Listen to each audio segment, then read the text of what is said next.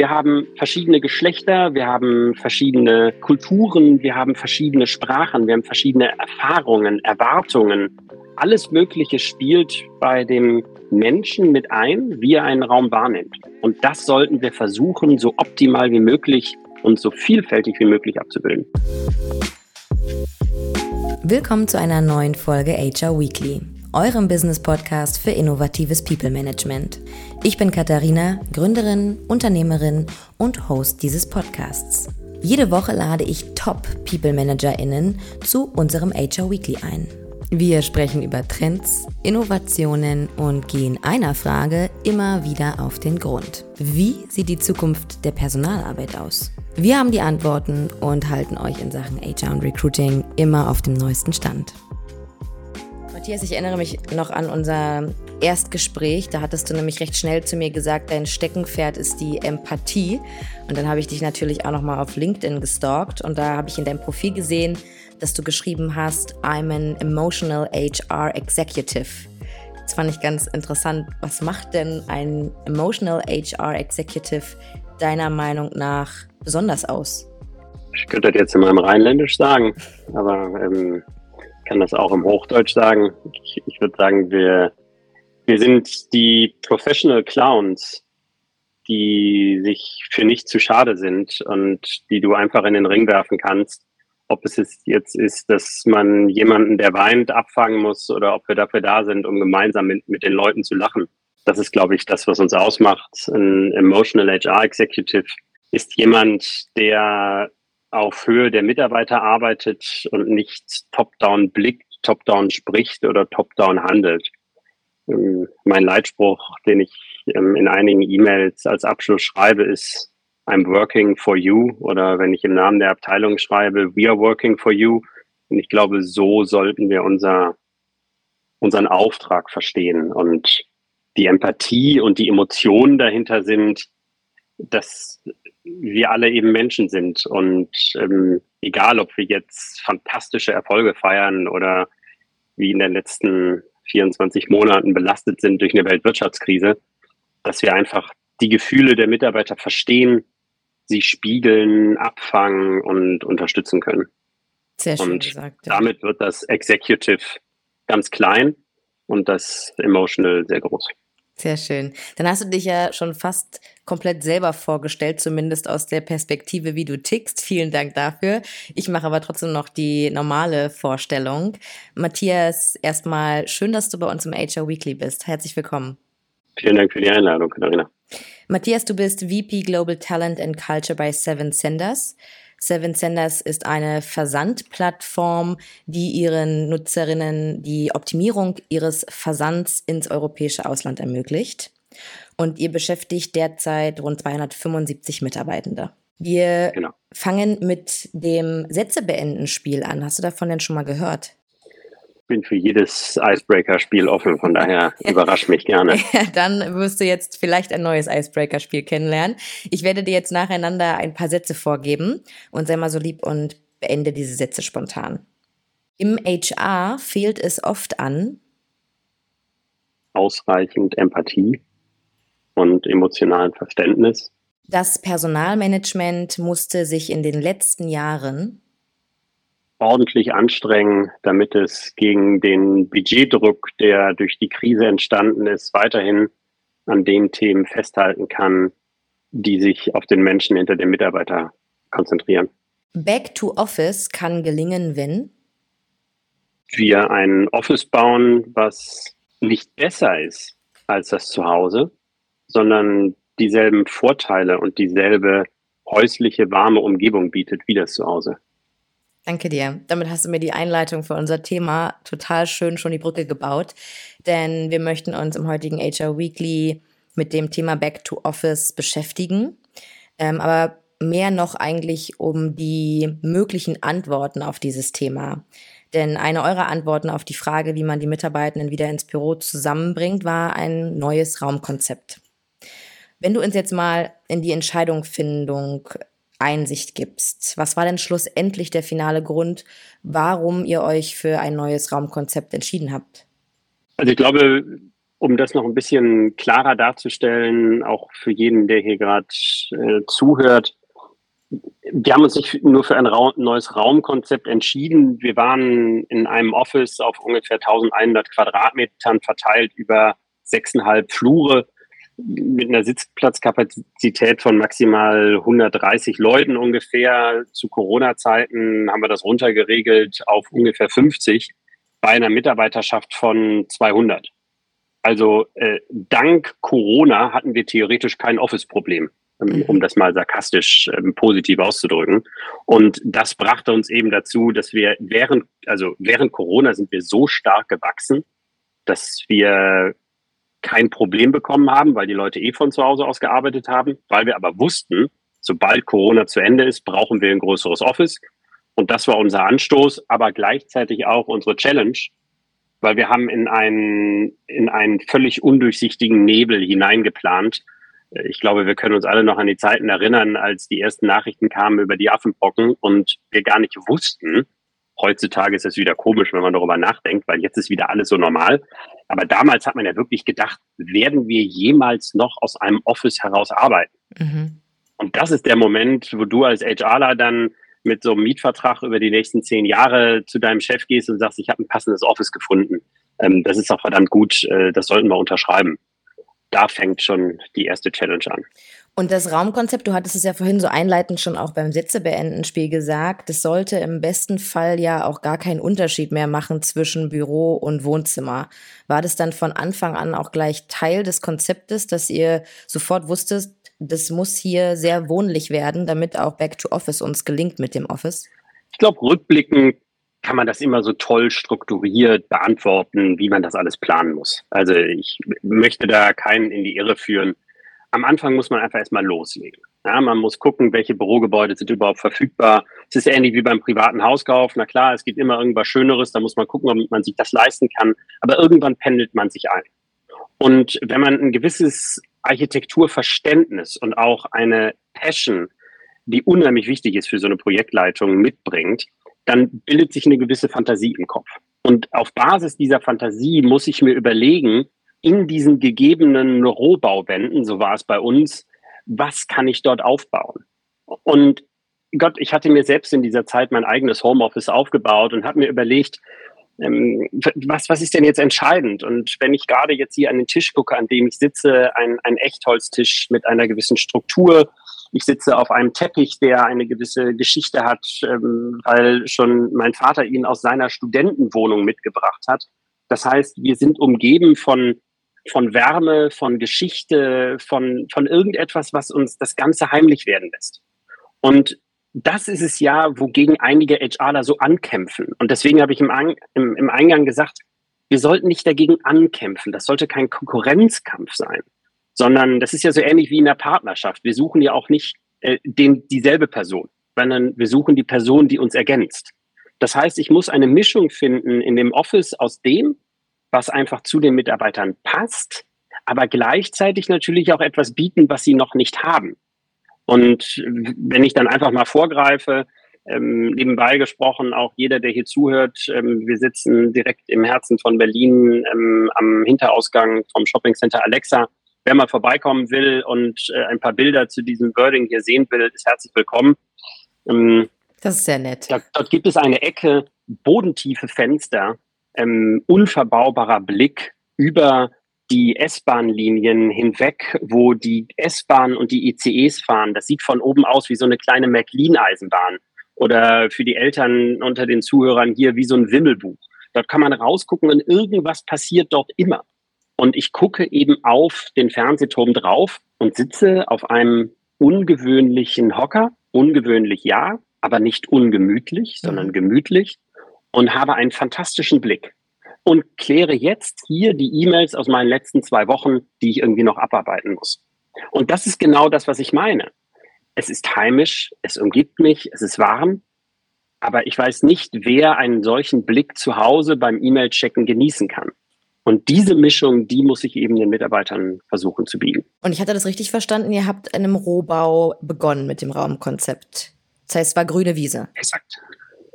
Genau, wir sind im Oktober 2022 ähm, richtig angekommen. Im erster Einzug war Mitte September und im Oktober waren dann alle da und ähm, von Projektbeginn an rückgerechnet waren das eben 18 Monate zuvor, hatte ich dieses Gebäude dann zum ersten Mal betreten und dort standen eben nur Decken und Trägerpfosten und alles andere war komplett nackig.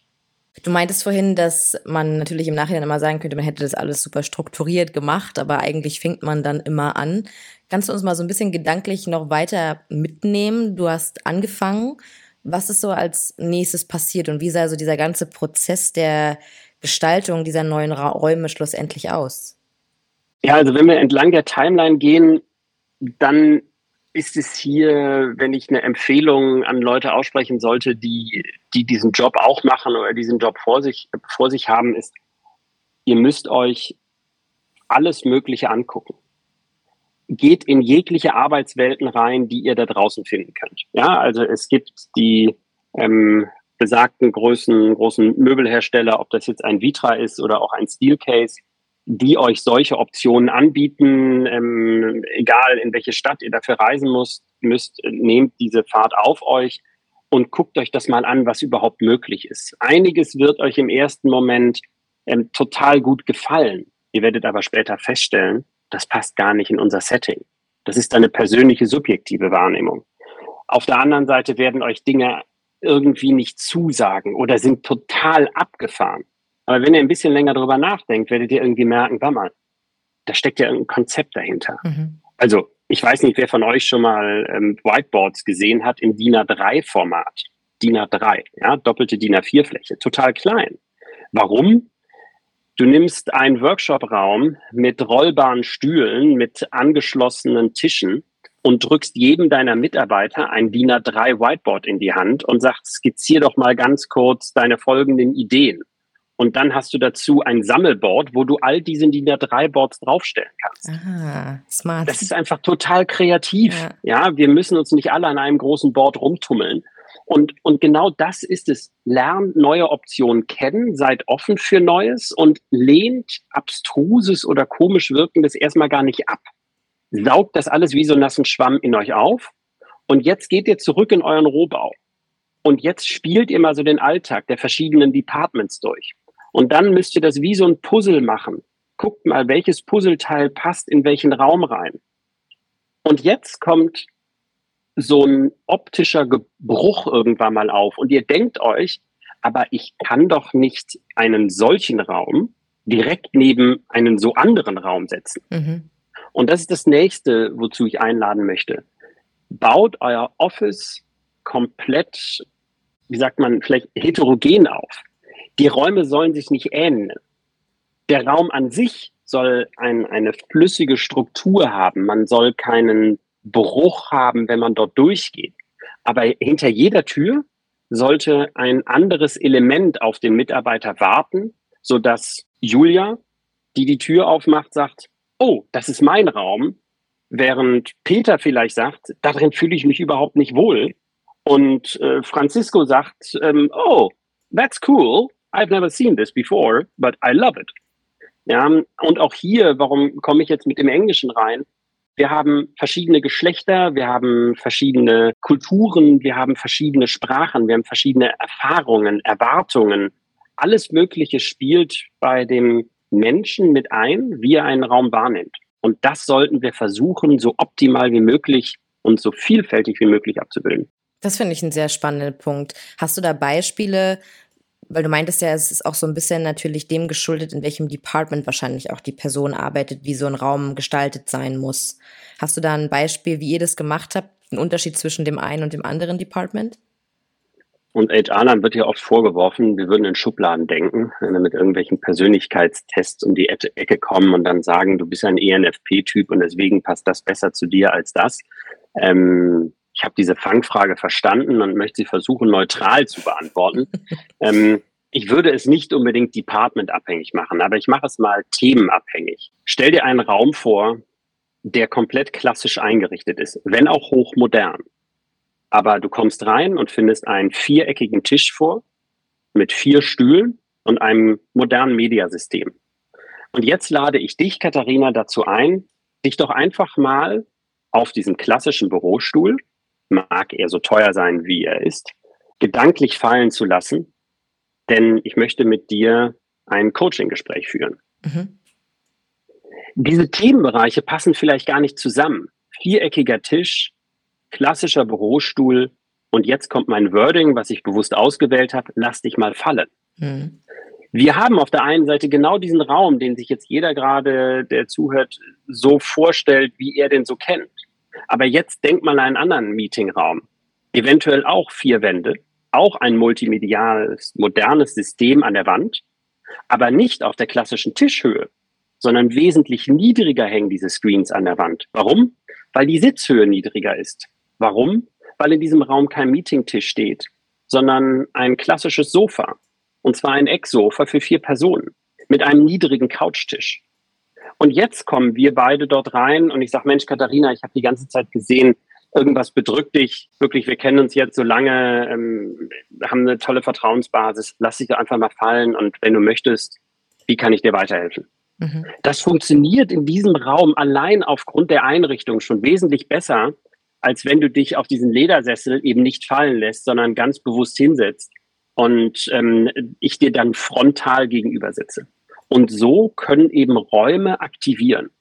Und ich habe hier einen, einen Artikel geschrieben, den man auch auf LinkedIn finden kann, wo ich als ähm, Teil des Titels geschrieben habe, wir dürfen Räume nicht mit Möbeln füllen, sondern müssen sie mit Empathie füllen.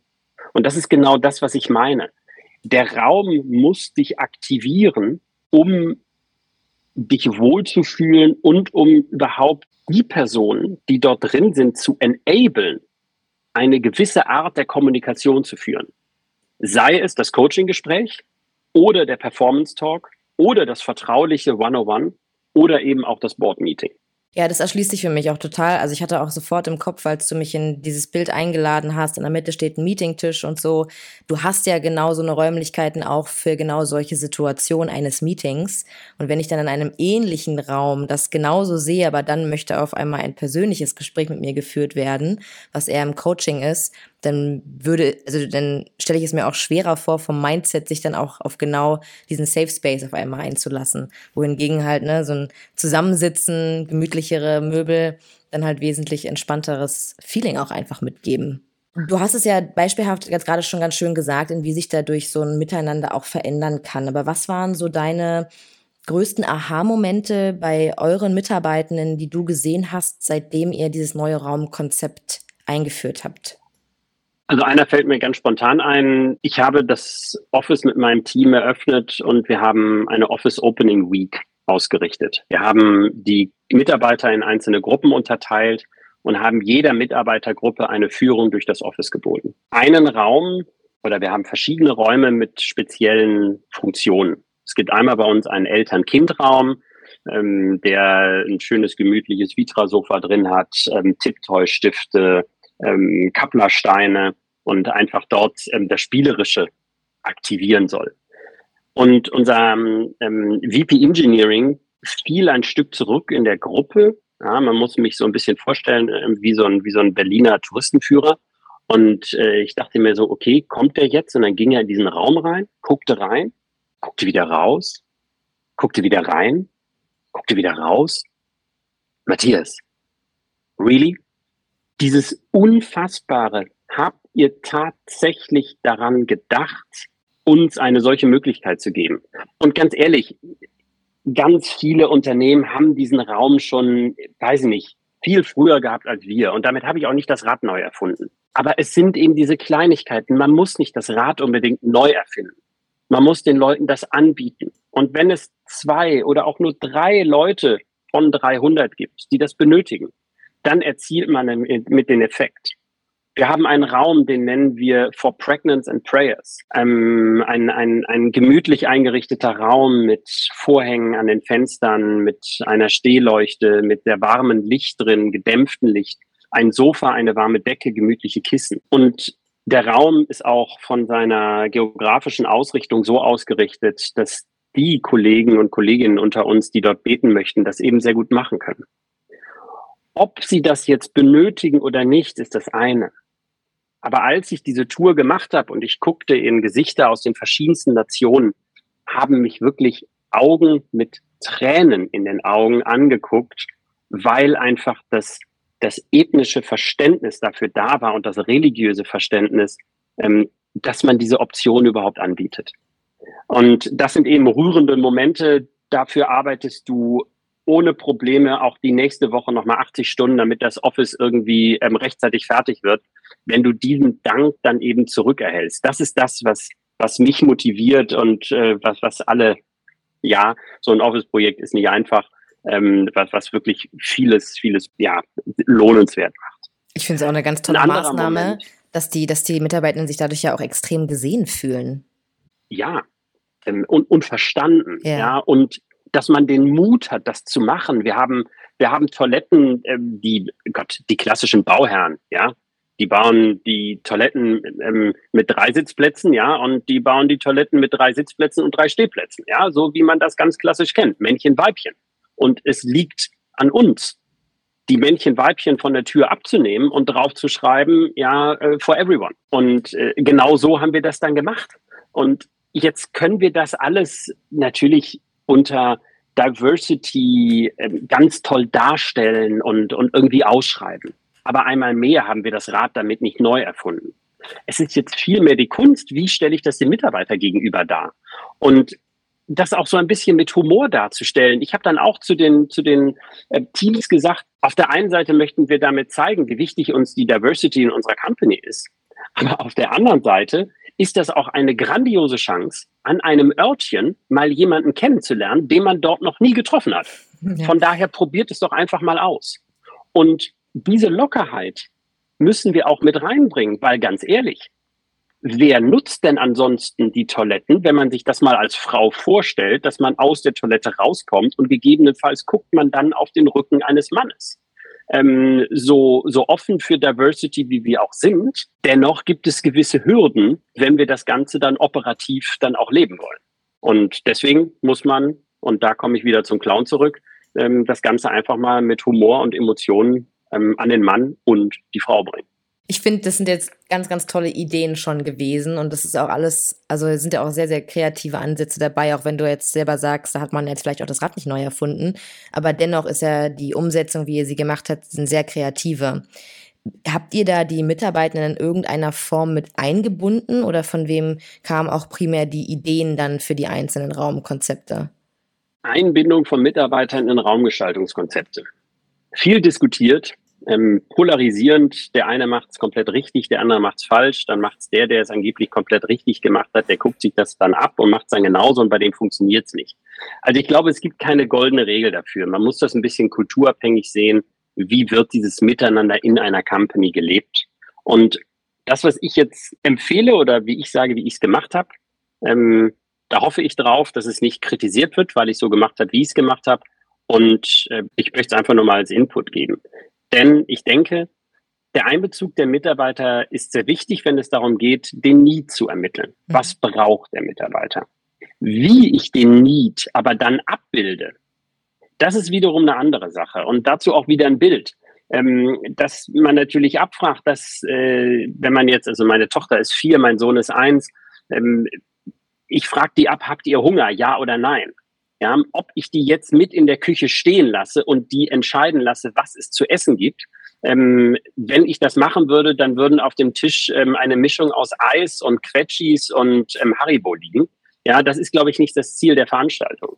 Ähm, man muss dann schon den Mumm haben, den Need aufzunehmen, aber ihn passend für die Organisation und ganz wichtig für den Zeitpunkt, wenn dieses Office eröffnet, abzubilden. Und was meine ich mit diesem für den Zeitpunkt der Office-Eröffnung. Wir haben an Zeitpunkt eins angefangen, dieses Office zu planen. Und wir haben 18 Monate gebraucht. Wir haben es mitten in Corona geplant und haben es eröffnet, als es wieder Coming Back to the Office hieß. Es hätte aber auch You're only allowed to have 10 people on 100 square meters oder on 1000 square meters heißen können. Das heißt, ihr müsst ja als Projektplaner überlegen, was ist zu diesem Zeitpunkt in der Zukunft aktuell.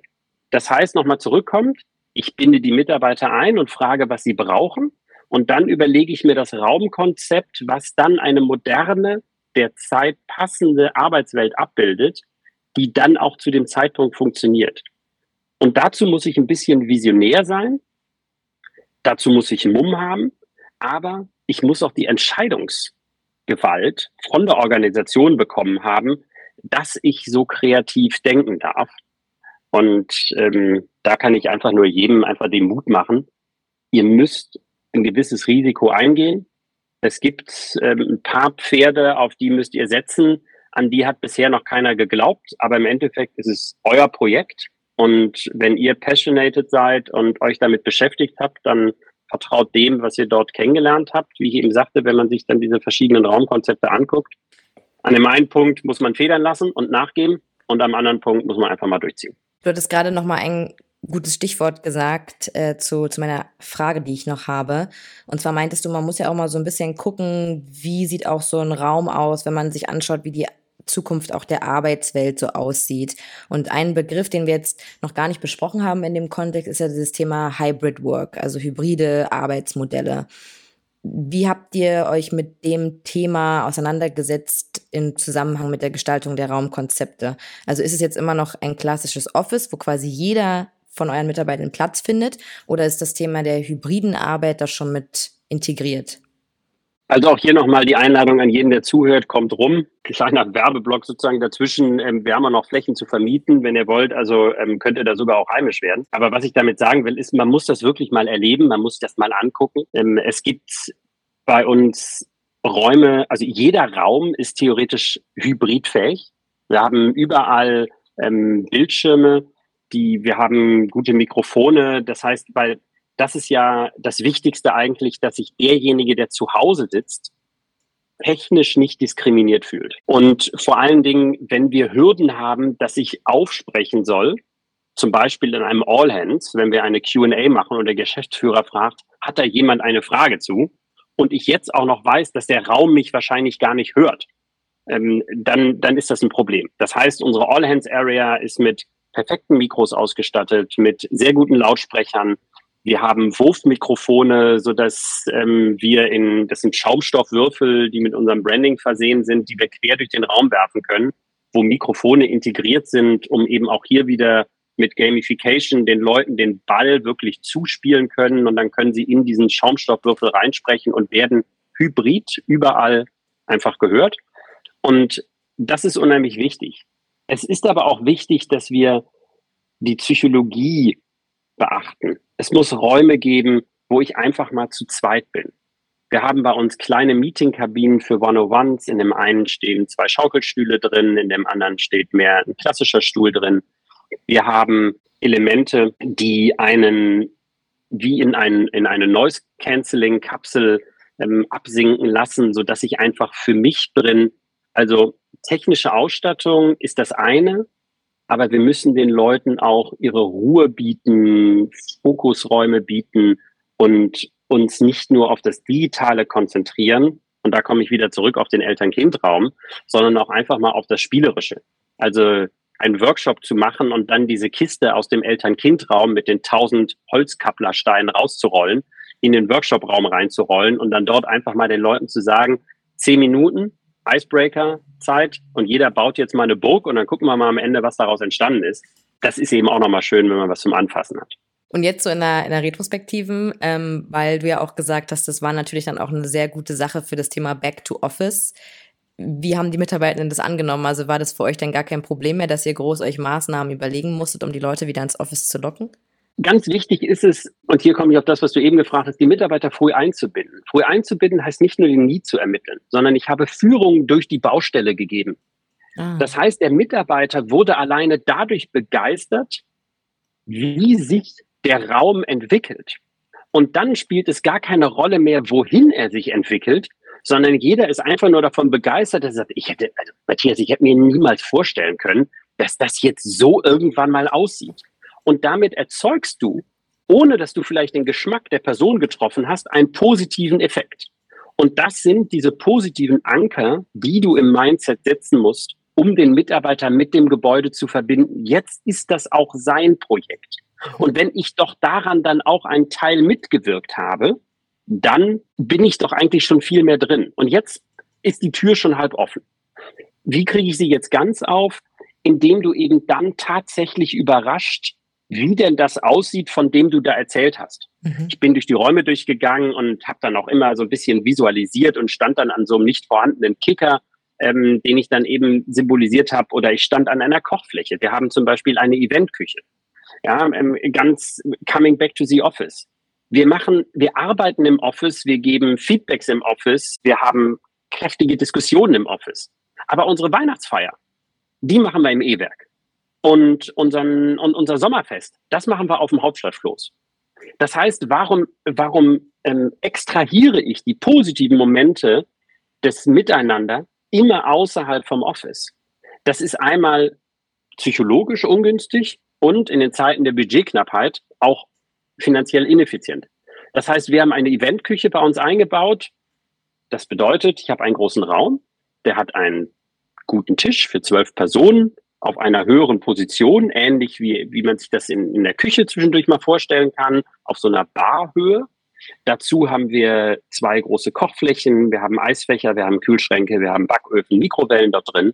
Das heißt, ich kann mit meinem Team einen ganzen Tag dort gestalten. Ich komme morgens an, gehe erstmal auf die Terrasse, mache ein bisschen Smalltalk beim Croissant, dann komme ich rein, mache vier Stunden ähm, OKR-Diskussion, dann kommt das Mittagessen, heute mal mexikanisch, äh, Pueblo hat da ein bisschen was vorbereitet und ähm, dann gibt's noch einen israelischen Nachtisch und ähm, vielleicht noch ein schwedisches Eis dazu, ähm, keine Ahnung, ja, Diversity ähm, is welcome. Und nach dieser, ähm, nach dieser Session nehme ich dann unsere rollbaren Pflanzenwände, schieb die vor die Küche, ähm, verstecke damit so ein bisschen auch das Geschirrchaos und gehe jetzt in die zweite Workshop-Phase über. Das heißt, hiermit biete ich jetzt wieder eine Fläche, wodurch ich den Mitarbeitern sagen kann, oh, das ist was, okay, das habe ich zu Hause nicht. Das macht Sinn. Und nicht nur zum Arbeiten, sondern zum Kennenlernen. Und durch diese Mischung aus professionellen, hochmodernen und komfortablen, also auf höhenverstellbaren Tischen mit modernen Stühlen, ähm, Arbeitsflächen, biete ich auch interessante Flächen, um Teams zusammenzubringen.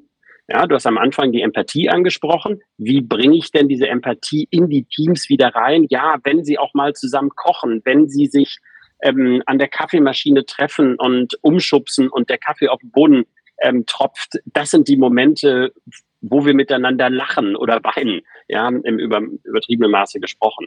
Und diese Mischung hat es bei uns geschafft, dass die Leute einfach sagen, ähm, ich fühle mich hier wohl, ich bekomme hier etwas, wo ich Menschen treffen kann, wo ich Menschen kennenlernen kann, wo ich Beziehungen aufbauen kann. Denn seien wir ehrlich, digitale Welt hin oder her und ich möchte nicht die Bedürfnisse der jüngsten Generation hier absprechen, aber meines Erachtens nach, vielleicht subjektiv bewertet, ist der Mensch immer noch ein Individuum, der am besten funktioniert, wenn er sich Auge in Auge gegenübersteht, ähm, und miteinander etwas macht. Und diese Flächen sollten wir, egal wie die Welt sich auch digital entwickeln wird, sollten wir dem Menschen immer bieten, um miteinander Spaß zu haben und zu spüren, dass dort ein weiterer Mensch im Raum ist. Ich würde gerne zum Ende hin nochmal eine kleine Zusammenfassung machen. Bin ich immer ein großer Fan von, weil du jetzt 18 Monate Learnings ja auch hinter dir hast mit der Raumgestaltung. Also was wären deine drei Themen, die jeder andere HR-Verantwortliche auf dem Schirm haben sollte, wenn es darum geht, dass ein neues Raumkonzept entstehen soll? Punkt eins generiert Ideen en masse. Und lasst euch hier nicht irgendwie davon abhalten, mit diesem, im ersten Moment kommen einem die Leute mal vor wie Verkäufer. Ja, also ich habe jetzt zum Beispiel viel mit Marco Dimker von Vitra zusammengearbeitet.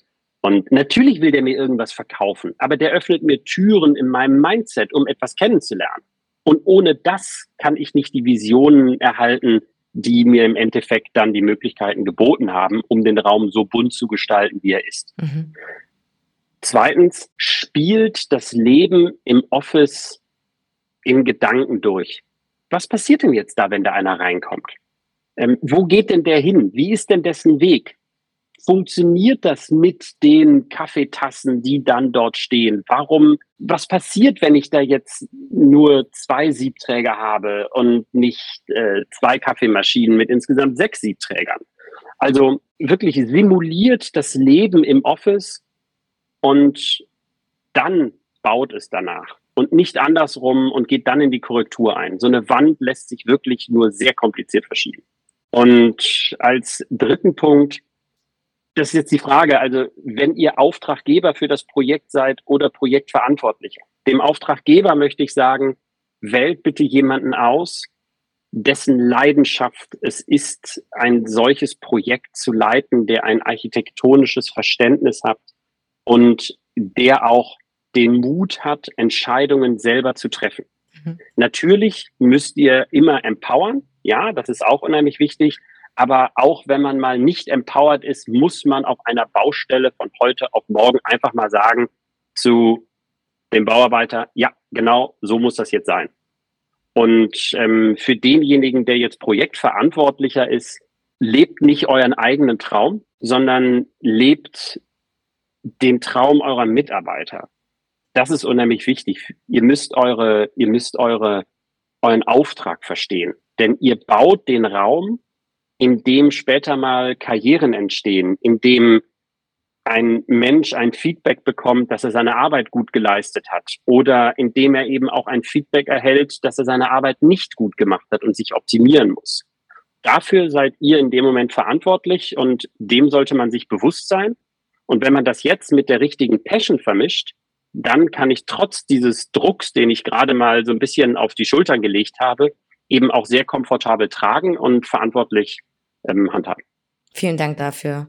Ich finde vor allen Dingen, was man bei dir merkt, ist, dass auch selbst in einem Raumkonzept immer wieder auch dein Steckenpferd der Empathie ja aufkommt und deine Ansichten, die du hast, wie ein HR-Team auch quasi die Mitarbeitenden verstehen soll, zu verstehen, wie sie leben, wie sie arbeiten, was sie eigentlich brauchen, um erfolgreiche Karrieren zu machen, finde ich total inspirierend und bereichernd. Also vielen Dank dafür. Matthias, es war ganz toll, mit dir über dieses Thema zu sprechen. Ich muss gestehen, ich habe schon, ja, nicht ganz eine Handvoll wirklich cooler Raumkonzepte gesehen, gerade so im, in der Berliner Startup-Bubble. Ähm, aber ich weiß, dass es da draußen extrem viel Potenzial gibt, dass du aus einfachen Büros halt wirklich Office-Experiences machen kannst.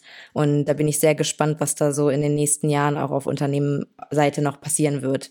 Insofern hast du da heute sicherlich viele Leute bereichert mit deinen Learnings und mit deinem Input. Und ich bedanke mich sehr für deine Insights und für deine Zeit. Katharina, herzlichen Dank auch an dich, dass ich hier eingeladen wurde. Hatte auch ein bisschen meine Faszination ähm, für dieses Thema zeigen zu dürfen. Wie gesagt, jeder ist ganz herzlich eingeladen, mal vorbeizukommen, denn im Endeffekt sind es Räume, die muss man erleben. Und dafür ist es am besten, wenn man den Kaffeeduft dann in seiner Nase selber riecht und äh, beim gemütlichen Kaffee dann einfach mal den ein oder anderen Quadratmeter kennenlernt. Herzlichen Dank.